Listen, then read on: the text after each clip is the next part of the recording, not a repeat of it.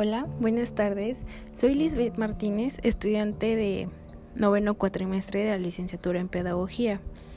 Y el día de hoy les hablaré sobre la inclusión educativa y los retos que tiene la educación especial.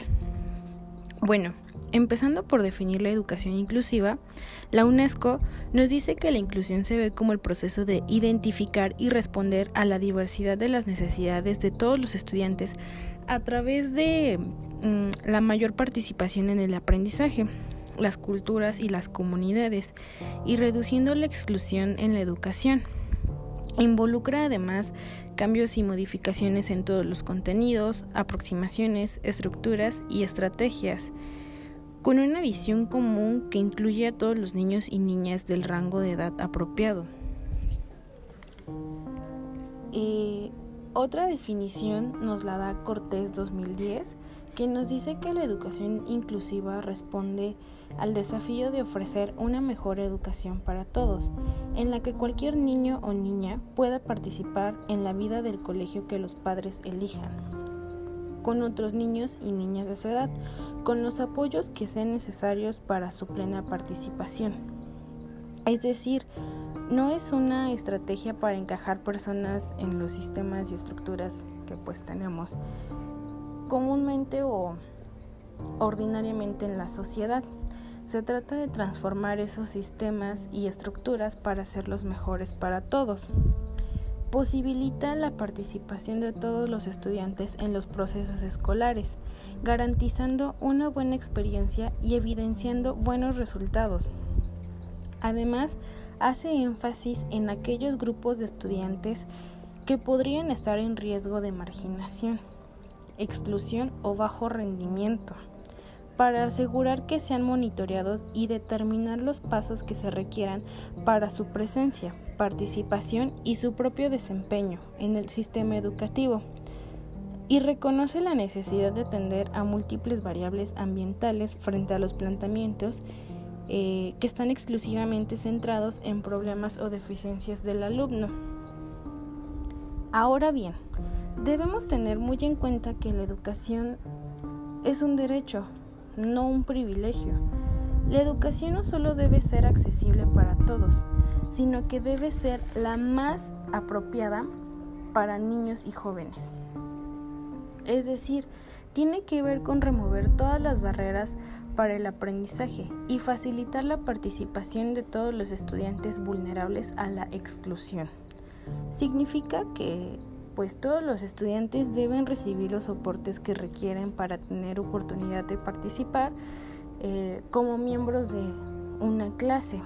En otras palabras, la educación inclusiva significa que todos los niños, niñas y jóvenes con y sin discapacidad o, dificultades aprenden juntos en las diversas instituciones educativas regulares, como lo son el preescolar, eh, la escuela, secundaria y universidades con un área de soportes apropiados.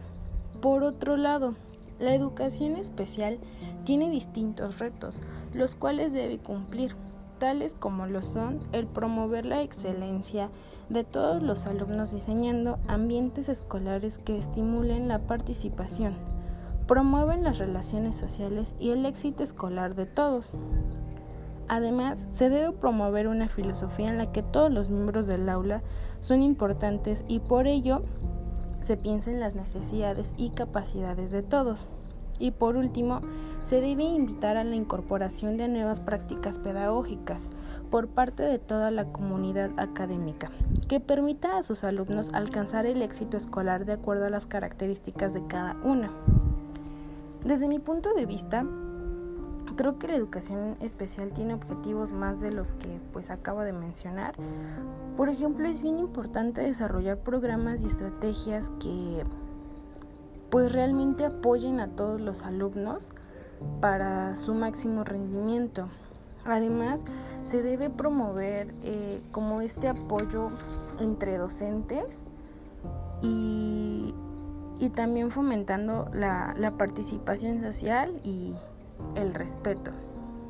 Aquí tengo una experiencia muy importante que pues quiero mencionar. Yo daba servicio en un centro de atención múltiple. Para empezar, siento que la escuela tenía varios problemas de organización. Sí contaba con rampas, tenía quizá los salones un poco adaptados, había baño en cada salón, entre otras cosas. Sin embargo, para mí las clases que impartían las maestras a los niños no era de acuerdo a sus capacidades, porque ellas enseñaban por igual. O sea, no importaba si el niño con discapacidad, el niño presentaba discapacidad motriz, era con discapacidad visual, con discapacidad cognitiva, si era un niño con síndrome de Down, con hiperactividad o con problemas de memoria. Todo eso no importaba. Las maestras daban su clase por igual. Además, todos los libros de texto eran brindados por la SEP, pero no eran libros los cuales mm, fueran adaptados a los niños del CAM, sino que eran niños que pues utilizaban los niños ordinarios. Perdón, eran libros que utilizaban los niños ordinarios. Y pues Mm, yo estaba como auxiliar, no era la maestra titular y aún así me costaba trabajo que en algún momento algún niño me pusiera atención o recordara lo que habíamos revisado el día anterior. Yo utilizaba las estrategias que la docente me decía que utilizara, pero en realidad yo no veía ningún cambio en los niños. Al contrario, veía que cada vez estaban peor. Las maestras nunca realizaban planeaciones que fueran adaptadas al contexto educativo en las que ellas estaban enseñando. Y para mí desde ahí eso era un error. Para mí una escuela o un centro de atención múltiple debería ser adaptado con el contexto en general físico. Por ejemplo, como puede ser la, infraestructura, pero también hay que adaptarlo internamente, como las planeaciones, sino cómo los niños eh, pues van a aprender. Yo comentaba día con día con mi amiga Alma que para mí lo mejor o lo ideal para esos niños sería que les enseñaran algún oficio. Por ejemplo, en la escuelita en la que yo estaba, ellos tenían un taller de cocina y a veces aprendían a hacer cosas bien sencillas, pero que para ellos quizá tenía algún grado de complejidad.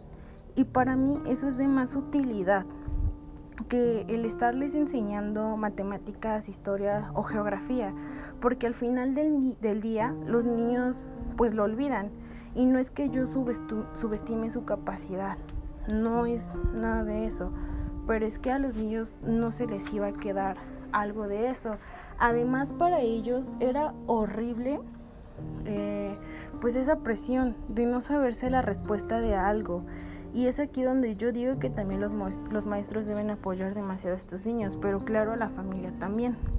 Por ejemplo, para mí la educación secundaria obligatoria, eso, es una excelente opción, pues es un sistema educativo español de enseñanza secundaria que tiene como objetivo preparar al alumnado entre 11 y 16 años para sus próximos estudios o el mundo laboral, porque además los preparan para que ellos aprendan en algún momento a valerse por sí solos. Y bueno, para finalizar, eh, se debe tener en cuenta que la educación especial es aquella que apoya a los alumnos con necesidades educativas especiales. Para que una educación sea inclusiva, desde mi punto de vista, el docente debe promover la igualdad y el respeto en el aula, con el fin de que el trato sea por igual, sin importar que un alumno tenga alguna discapacidad diferente, alguna capacidad diferente. Está en nosotros como sociedad tener principios de igualdad y equidad, con nuevas formas de analizar el contexto escolar, tanto en el ambiente académico como en la convivencia. Es decir, requiere un conjunto de acciones escolares, sociales y de la comunidad que eliminen las barreras que impiden la participación de los estudiantes en el aprendizaje, aceptando y valorando cada una de las diferencias individuales. Pues bueno, hasta aquí termina mi podcast. Les agradezco que una vez más hayan podido ser partícipes de este pequeño proyecto. Hasta la próxima.